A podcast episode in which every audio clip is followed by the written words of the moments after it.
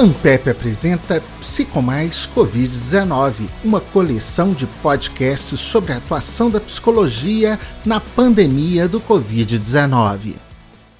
Esse episódio aborda os reflexos da Covid-19 no ensino e no aprendizado. A temática é pesquisada pelo GT de Psicologia Escolar e Educacional da ANPEP, do qual faz parte a professora Vera Trevisan, da Pontifícia Universidade Católica de Campinas, que está conosco para falar do assunto. Professora, nesse momento de isolamento, como que a falta de interatividade interfere no processo educacional? Nós estamos bastante preocupados, justamente porque a ausência da escola cria uma falta que exerce muito impacto na vida das crianças, dos jovens, mesmo de adultos que cursam a universidade e nas famílias. Ah, do ponto de vista dos adultos, as atividades remotas, elas têm uma probabilidade maior de funcionar, de ter alguma efetividade, embora nós do GT acreditamos e defendemos que nenhum tipo de atividade substitui a interação face a face, as aulas presenciais. Mas, em se tratando da pós-graduação e na graduação, a ainda há uma possibilidade de manter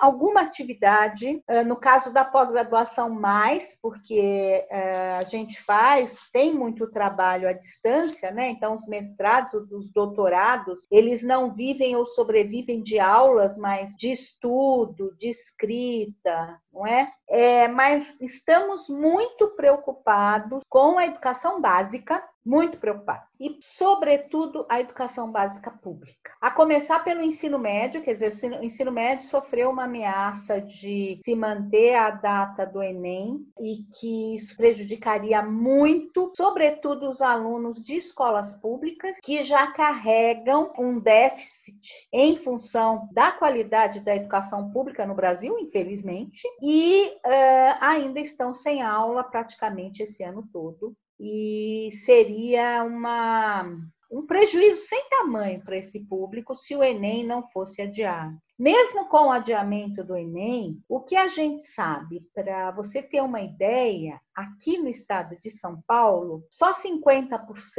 dos alunos da rede pública têm acesso à internet, conseguem acessar as atividades que o governo do estado está oferecendo. O que, que o governo do estado de São Paulo fez? Tem uma multidão de alunos, né? A rede é, de ensino estadual de São Paulo é gigantesca, é maior que uh, os habitantes de muitas cidades do interior. É, o governo uh, contratou uma empresa, produziu aulas de acordo com os currículos de cada ano escolar e tem oferecido essas aulas via internet. Quem ministra essas aulas são não são os professores. Né? Não seria possível né, fazer com que todos os professores de todas as escolas gravassem aula. E os alunos, então, assistem essas aulas, eles têm perto de duas horas por dia de aula. Então, veja que um total de seis aulas, né, ou de cinco aulas, já se reduziu muito. E nesse esquema, esquema, né, de assistir a aula e poder, uh, e montou-se grupos dos professores com alunos, para os alunos escreverem aos professores e pedirem ajuda e tal. O que a gente sabe é que uh, muitas, muitos não conseguem entrar porque não tem internet ou não tem um equipamento que possibilite. Muitos que entram e que estão assistindo essas aulas muitas vezes não conseguem acompanhar.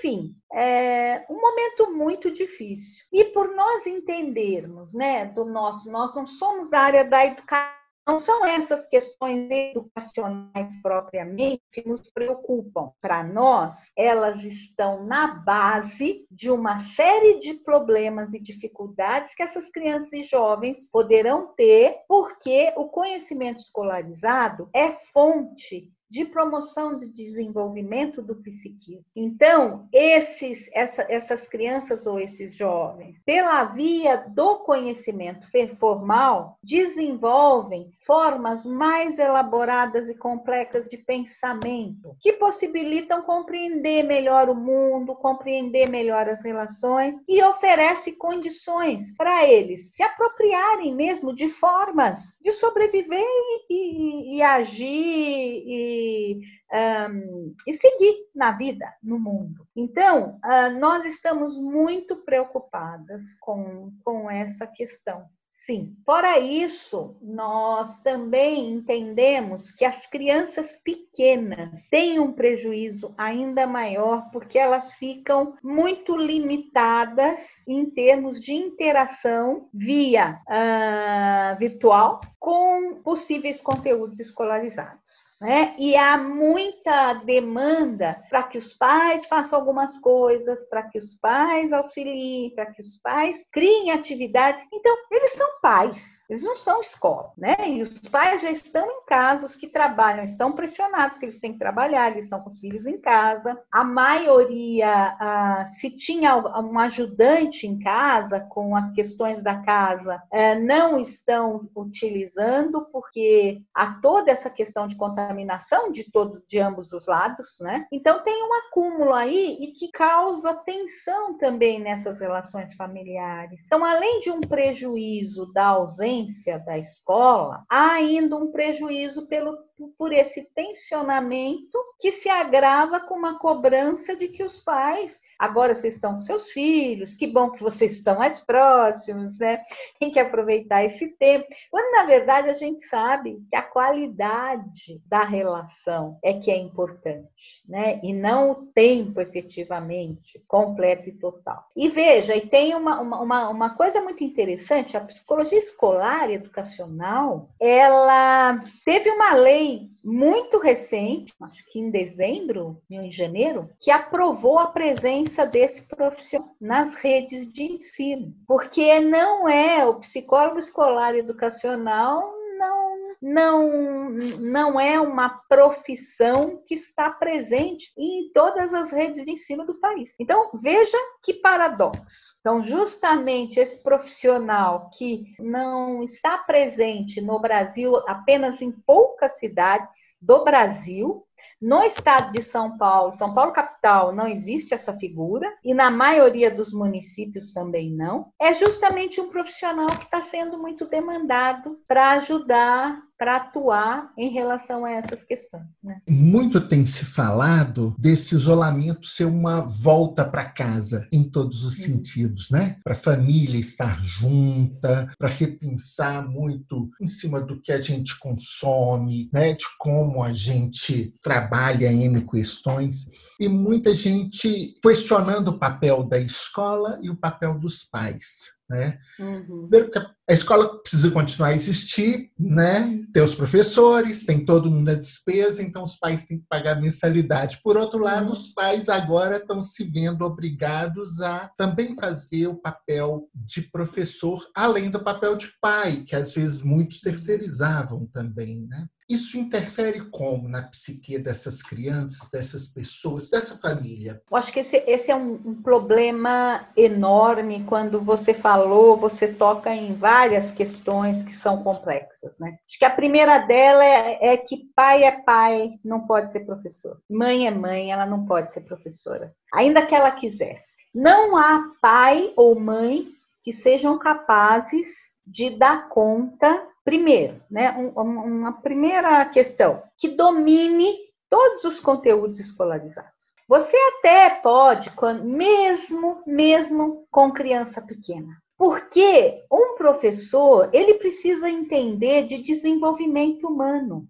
Ele precisa saber do desenvolvimento emocional, do desenvolvimento intelectual, do desenvolvimento do corpo, de como que essas dimensões afetiva, cognitiva, motora, se articulam nesse desenvolvimento e como se apresentam nos diversos momentos da vida da criança. Então, as brincadeiras, sabe? Aquela ideia do pai que diz assim: eu pago lá, sei lá, mais de mil reais para minha filha de três anos e ela vai para a escola só para brincar, não vou mandar mais, não vou pagar a escola. Né? Então, eu tenho ouvido muito isso, né? que os pais estão tirando as crianças pequenas. Mas eles estão tirando para fazer economia. Porque quando as crianças iam e eles viam, deixavam seus filhos lá, e os filhos voltavam felizes, e eles podiam ir se ocupar das suas coisas é, com segurança, sabendo que os filhos estavam bem, estava ótimo, estava tudo muito equilibrado. O grande problema é que agora Outro dia mesmo eu ouvi de um familiar dizendo, de uma filha de cinco anos, ele disse, eu não vou mais levar ela para a escola no segundo semestre. Ela está brincando aqui, a gente arrumou uma série de atividades, ela tem duas amiguinhas que vêm aqui, eu não vou ficar pagando é, esse dinheiro para a escola para mandar ela para a escola. Ou seja, então existe uma questão aí que é financeira, na minha opinião, sabe? É, você passa a, a atribuir um valor ao teu investimento, que na verdade é um valor muito maior do que o que realmente é, não é? Porque o valor da, da mensalidade do, da, da escola, no caso, é um valor que a época que você contratou, que você julgou justo. Você não não, não, contrataria alguma coisa achando que não era justo. Mas a partir do momento que você não tem mais isso, então parece que esse valor muda. Então, essa é uma questão. A outra, eu acho que é essa, esse desconhecimento dos pais, das famílias, do real papel da escola. Ainda é muito difundida uma ideia de que a escola, hoje, tudo que a escola ensina está no Google. Hoje o aluno entra na internet e ele acha tudo, tudo que você quiser fazer. Você quer saber como é que você abre o celular para descobrir onde que a bateria tá, para ver se é isso ou aquilo? Você vai no YouTube, procura um vídeo que tem um tutorial lá ensinando. Você quer saber a fórmula matemática, como é que você resolve uma equação? Você entra lá no Google que tem lá um tutorial ensinando. Então, muito bem. As pessoas confundem informação com conhecimento.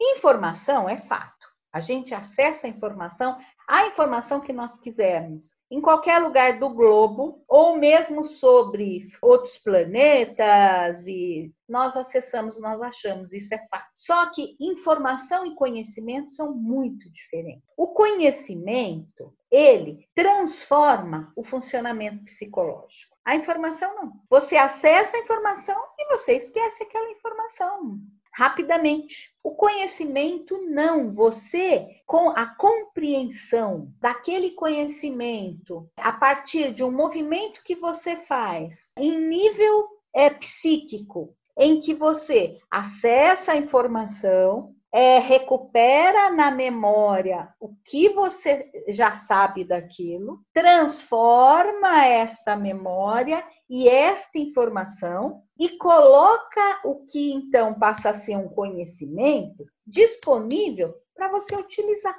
Não é? Enquanto a informação você vai pegando, vai pegando, vai acessando, vai acessando, às vezes, se, se, se te impressionar muito, você usa para conversar com alguém e depois você não fala mais disso. Então, assim, o que os pais muitas vezes uh, não têm dimensão é do papel que a escola e o conhecimento têm para o desenvolvimento da criança, do adolescente e do adulto. Né? Então, hoje, qual é o, o, grande problema que a gente vê no, no, no Brasil? Abriu-se um fosso enorme entre os estudantes egressos de escola básica pública e os de escola particular. Por que, que tem esse fosso? Porque os estudantes da escola pública, eles não se apropriaram de conhecimentos complexos que lhes dessem ferramentas para eles poderem passar no vestibular, conseguir um trabalho ou assim sucessivamente. Então, eu acho que é muito paradoxal essa questão, porque por um lado, essa questão faz com que os pais de certa forma desvalorizem a escola, mas por outro, faz com que eles valorizem demais a escola, que eles também percebem a demanda que a presença de crianças e jovens lhes impõe todos os dias dentro de casa. Não é? Então, fora isso tudo, tem uma questão na escola que na educação infantil é muitíssimo importante e depois segue sendo importante até enquanto nós é, estivermos vinculados a qualquer tipo de educação, que é a interação social. É na convivência com meu colega que eu aprendo a ser gente. Na educação infantil, eu aprendo como me comportar, eu aprendo o que é certo e o que é errado, eu aprendo como tratar o outro, eu aprendo a ser solidário, eu aprendo a, a ajudar, ou eu aprendo a agredir, ou eu aprendo a me defender. Ninguém senta uma criança de dois anos, três anos, para ensinar: olha, você agride assim, olha, você se defende assim, olha, você é solidária assim. Não, isso, é, isso tudo é aprendido, é desenvolvido nas práticas sociais. Aí, alguém pode perguntar, mas em casa também não dá para fazer isso? Não, sabe por quê? Porque isso tem efeito entre iguais e são iguais diferentes. O que, que isso significa? São iguais em idade, portanto, em condições, em recursos psicológicos para viver aquelas situações, mas são diferentes em crenças, em valores, em personalidade. Então, essa convivência é fundamental, porque à medida em que eu convivo com alguém que é mais rápido, mais ágil, com alguém que é mais calmo, é mais tímido, com alguém que é mais agressivo, menos compreensivo, com alguém que é mais acolhedor, eu vou construindo o meu modo de ser. Ou seja, é processo de humanização. Então, a educação precisa ser olhada e pensada também como um processo de humanização. E não só como um lugar em que eu aprendo conteúdo, aprendo conteúdo, passo no vestibular, e aí vou fazer medicina, e aí vou ser um médico que não olha nos olhos do paciente, que não sabe acolher quando um paciente está doente e está precisando de um acolhimento afetivo, não é? Então, essas dimensões é, é, da educação, da escola, que tem de ser parceria com as famílias, porque também a minha esperança, sinceramente, é que ao voltarem às aulas, as famílias sejam mais presentes nas escolas. As famílias percebam que é, na parceria com a escola elas podem potencializar o desenvolvimento dos seus filhos. Não dando aula em casa, dando lição em casa, não, isso é papel da escola. Mas buscando compreender como que essa criança, como esse jovem se posiciona, como ele se sente, os problemas todos, né, de ah, desrespeito, de pequenos deslizes, como isso pode ser conversado, como isso pode ser melhorado. Fora que a criança ou jovem que percebe que o pai e a mãe, os professores, né, os gestores estão empenhados, se importam com ela, ela desenvolve uma autoestima e uma segurança que é muito maior do que uma criança que o pai vai para a escola e não, não liga, não olha, nem sabe o que está acontecendo. E a escola também não quer saber dos seus afetos, das suas emoções. Né? Como é que essa criança, como é que esse jovem em formação vive isso? Né? Isso é muito importante. Muitos professores que mantêm as aulas remotas têm relatado que percebem que alguns alunos estão em sofrimento como que a psicologia escolar pode contribuir para minimizar, direcionar ou diminuir essa, essa situação de sofrimento na pandemia? Alguma coisa que vocês, que o, a pessoa esteja manifestando em função desse isolamento, não nasceu nesse isolamento. É alguma coisa que a pessoa já vinha carregando e que o isolamento favorece a manifestação, justamente porque coloca esta pessoa mais em contato com ela mesma, mais em contato com as dificuldades que ela tem. Tem coisa que a gente não vê no dia a dia, a gente não enxerga. Tem lugares da casa, às vezes, ou da rua, ou que você nem entra, né? Que você nem passa por ele. E aí, o que que acontece? Nessa situação de isolamento, você passa a se confrontar com essas coisas cotidianamente. Então, coisas que você não via, coisas que você não parava para pensar, coisas que você ia empurrando, sabe? Aquela ideia de empurrando empurrando com a barriga, empurrando para debaixo do tapete, vamos levando, vamos levando. Quando chegar as férias, eu vou olhar isso. Aí chegou as férias, ah, férias, é diversão. Não vou ter essa conversa agora. Ah, deixa. E vai. De repente, você está confrontado com isso cotidianamente. Então, a dor vem, o sofrimento vem. E aí é preciso lidar com esse sofrimento. O que, que, é específico, na minha opinião, nessa situação que você está trazendo? Então, assim, é ouvir. Então, você, como professor, o que, que eu faria? O que, que eu faço? O que, que eu busco fazer? Perguntar para as pessoas como você está. Está tudo bem com você? Na sua família está tudo bem? Eh, quais são as principais dificuldades aí da, da quarentena, do isolamento? E deixa todo mundo falar. Quando você perceber que tem alguém que está mais afetado, então pensar formas destas pessoas falarem. Eu acho que é pela troca, é quando, quando a gente fala, a gente se ouve. E quando a gente se ouve, a gente pode pensar de um outro jeito e sentir de um outro jeito. Então, nós precisamos criar espaços para ouvir, não para dar receita. Eu não sei dizer, se você disser para mim, Vera, olha, ah, eu ando assim, ando assim, o que, que você acha que eu podia fazer? Eu digo, ah, vamos conversar mais, vamos falar disso. Por que será que isso? Em que momentos que isso acontece? Você consegue identificar alguma coisa que detona isso? O que, que você faz que você acha que melhora? Quando que isso melhora? Aí por que será que melhora? Então eu tenho que favorecer que você encontre né, esse caminho, mas te dando apoio real, apoio verdadeiro. Porque senão eu, eu não vou é, responder por você. Eu não tenho a receita. Né? Eu não.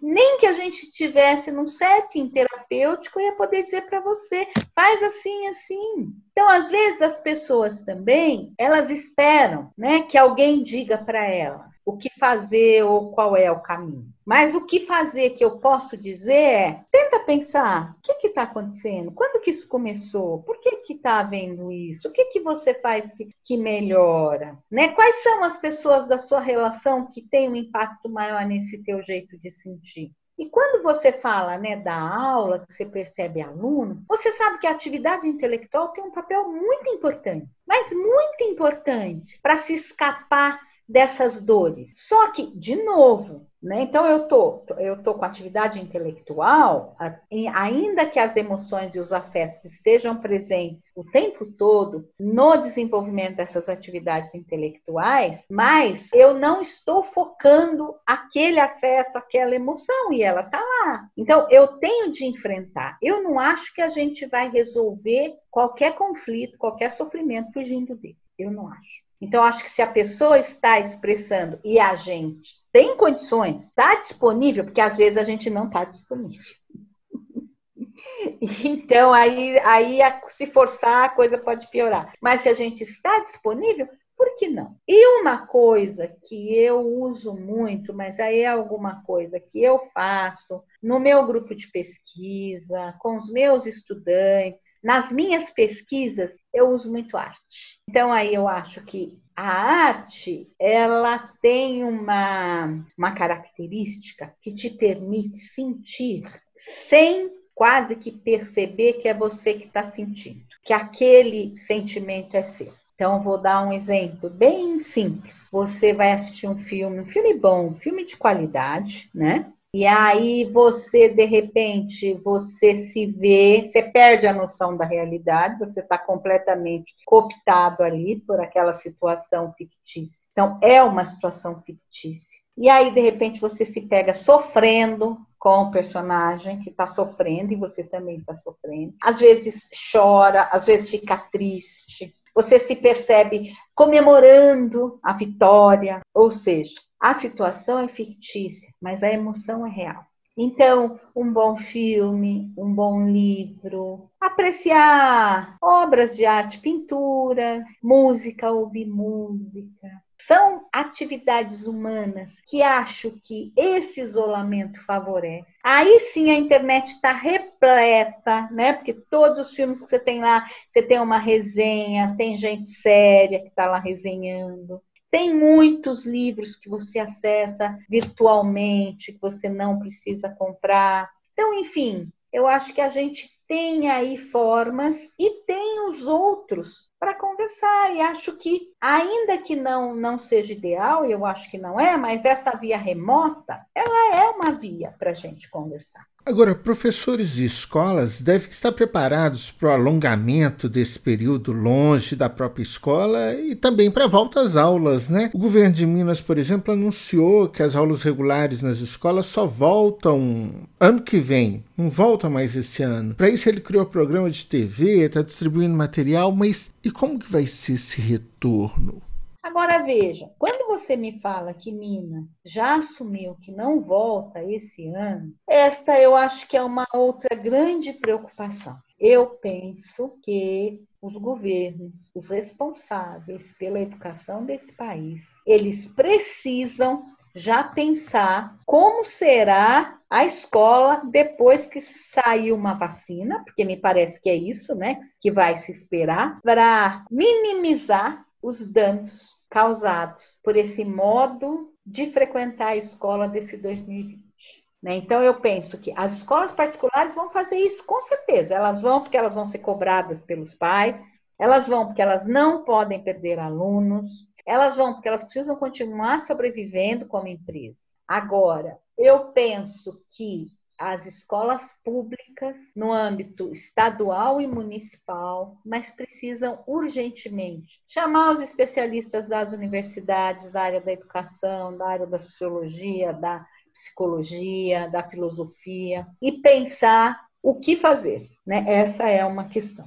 E um que fazer com um orçamento menor, porque a gente sabe, né, o buraco econômico financeiro que está sendo aberto e que vai se aprofundar ainda mais, mas acho que tem potência. Nós temos gente muito boa, nós temos professores muito bons, nós temos recursos humanos capazes de enfrentar isso e encontrar uma saída. E uma outra grande preocupação no ensino superior que eu tenho é com EAD. É que haja uma, uma debandada. Né? O curso de psicologia ele não, ele não é autorizado para funcionar à distância, né? os conselhos não permitem, mas os outros cursos né, que os alunos estão tendo aula, e muitas vezes os alunos até estão gostando, porque não precisa sair de casa, eu tenho uma preocupação, que eu acho que não é a mesma coisa,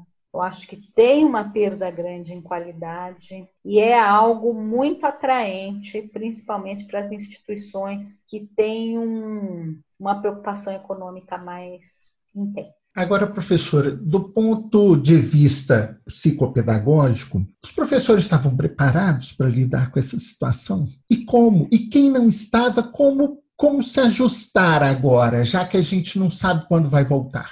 Veja, eu diria para você que ninguém estava preparado para lidar com essa situação.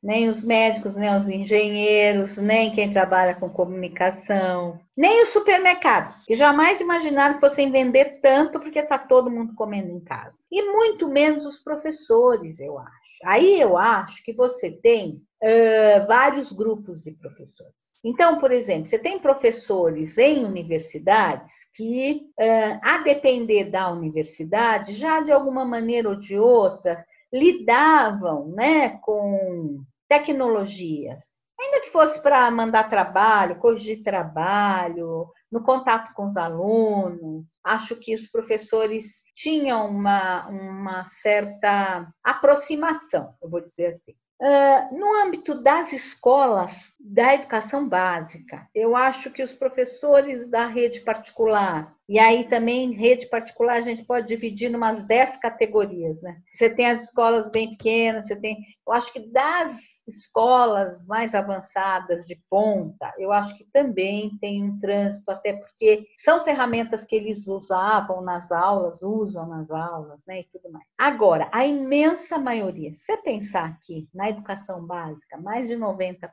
dos alunos estão na rede pública. Então, a imensa maioria dos professores não. Não não é nem estar tá preparado, mas eu acho que eles nem conheciam, nem conhecem ainda as ferramentas, as formas de utilizar. Então, para você ter uma ideia, por exemplo, a minha universidade ela imediatamente disponibilizou várias plataformas, criou um departamento e uh, disponibilizou pessoal para tirar dúvida, pensando no ensino remoto, não ensino à distância, porque educação à distância é outra coisa. O que nós estamos fazendo é ensino remoto. Educação à distância tem outras ferramentas, tem outros princípios, tem outros caminhos. Mas para que o ensino remoto funcionasse, disponibilizou isso tudo. Muito bem. Imagine uh, os professores da rede pública que usam ainda o livro, a lousa com giz, que não tinham qualquer, é, esque... no máximo com o aluno, às vezes, um grupo de WhatsApp, e que de repente tem que teria que usar conteúdo. Então, assim, aqui em São Paulo é o que eu te disse: os professores não estão dando aula, as aulas estão sendo dadas por outros, outros professores que gravaram essas aulas, estão gravando essas aulas e tal. Agora, isso já tem um prejuízo psicopedagógico, porque o professor conhece o aluno, ele conhece a escola, ele sabe o tipo de aluno, ele já deu aula para o aluno no oitavo ano, agora o aluno estava no nono, ele sabe como é que os alunos na sala sentam, como é que eles conversam, o que, que os atrai, o que, que não, não os atrai. Os professores estão dando aula hoje não sabem, né? Eles nem conhecem, eles não têm a menor condição de saber. Né? E eles têm que imaginar que o aluno está lá do outro lado, sentado, prestando atenção e interessado, o que não é verdade. Não é possível isso. Né? Não é possível porque não vai ser da noite para o dia que os alunos vão passar a ter essa atitude que eles não tinham antes. Então, eu acho que você tem o, problema, ele não é unilateral. Que se ele fosse unilateral, seria mais fácil resolver. Então, olha, os professores não estão preparados. Então, vamos pegar, vamos treinar os professores o resto do ano. Eles não estão dando aula mesmo nas escolas. Vamos levar esses professores para algum lugar, vamos treinar, deixá-los craque em tecnologia. Mas o problema não é unilateral. Você tem um outro lado, que é o aluno. E aí faz o que com o aluno? Como é que da noite para o dia a gente convence esse aluno que agora ele tem que, numa determinada hora, sentar na frente desse computador e que quando ele sair da frente, ele só vai ficar uma hora e meia, todo o restante ele tem que fazer de leitura, de exercício, de atividade, sozinho, se autorregulando. Então, eu acho que é, nós temos muitos problemas e que, sinceramente, se se conta com a possibilidade de não voltar o semestre que vem presencialmente, eu, se me perguntassem o que você acha que os governos deveriam fazer, as secretarias, dizer, olha, tem que chamar todo mundo para pensar o ano que vem, né? E aí tentar manter esses alunos com alguma atividade, que olhe só que interessante. O meu grupo de pesquisa trabalha com escola pública desde que eu comecei. E nós temos um projeto, nós temos um, uh, desenvolvemos esse projeto em uma escola, por exemplo, grande, gigante, de mais de mil alunos, em que a gente trabalha com professor, com aluno, com gestores, com famílias. E aí nós tínhamos um projeto em andamento com alunos que cessou quando começou o isolamento. E nós, depois que passou um tempo, a gente viu que não ia voltar em um mês, Aí nós fomos ficando incomodados e entramos em contato com uma das garotas que era meio que líder na, nesse projeto. E nós ficamos muito impressionados com o que ela nos falou, que eles estavam muito angustiados, porque eles não tinham nada para fazer. Mas não tem nada para fazer, a gente não tem mais. Antes a gente acordava, tinha alguma lição, andava com algumas coisas, e aí se arrumava, ia para a escola, passava lá cinco, seis horas, voltava para casa, já meio cansada, no dia seguinte, escola novamente. Não tem mais nada. A gente não tem mais nada.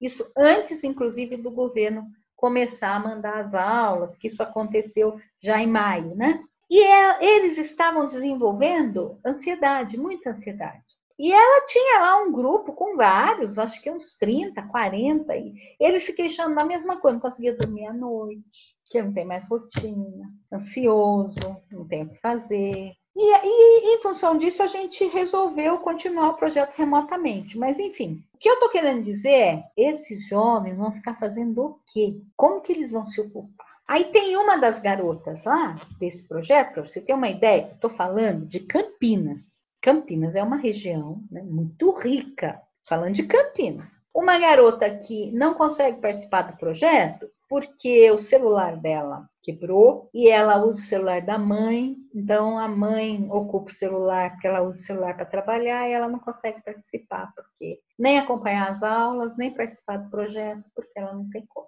Aí essa menina fica sem fazer nada o dia todo. Então, é muito difícil essa situação. Né? A escola ela tem um papel muito além da, do ensino que ela oferece, muito além do, do pedagógico, mas é esse papel das interações, das trocas, né? da humanização, que está fazendo muita falta em todos os níveis. Né? Mas a gente vai ter como resolver isso? Tem uma forma de tentar minimizar isso? A interação, por exemplo, a interação virtual resolve? Eu acho que não.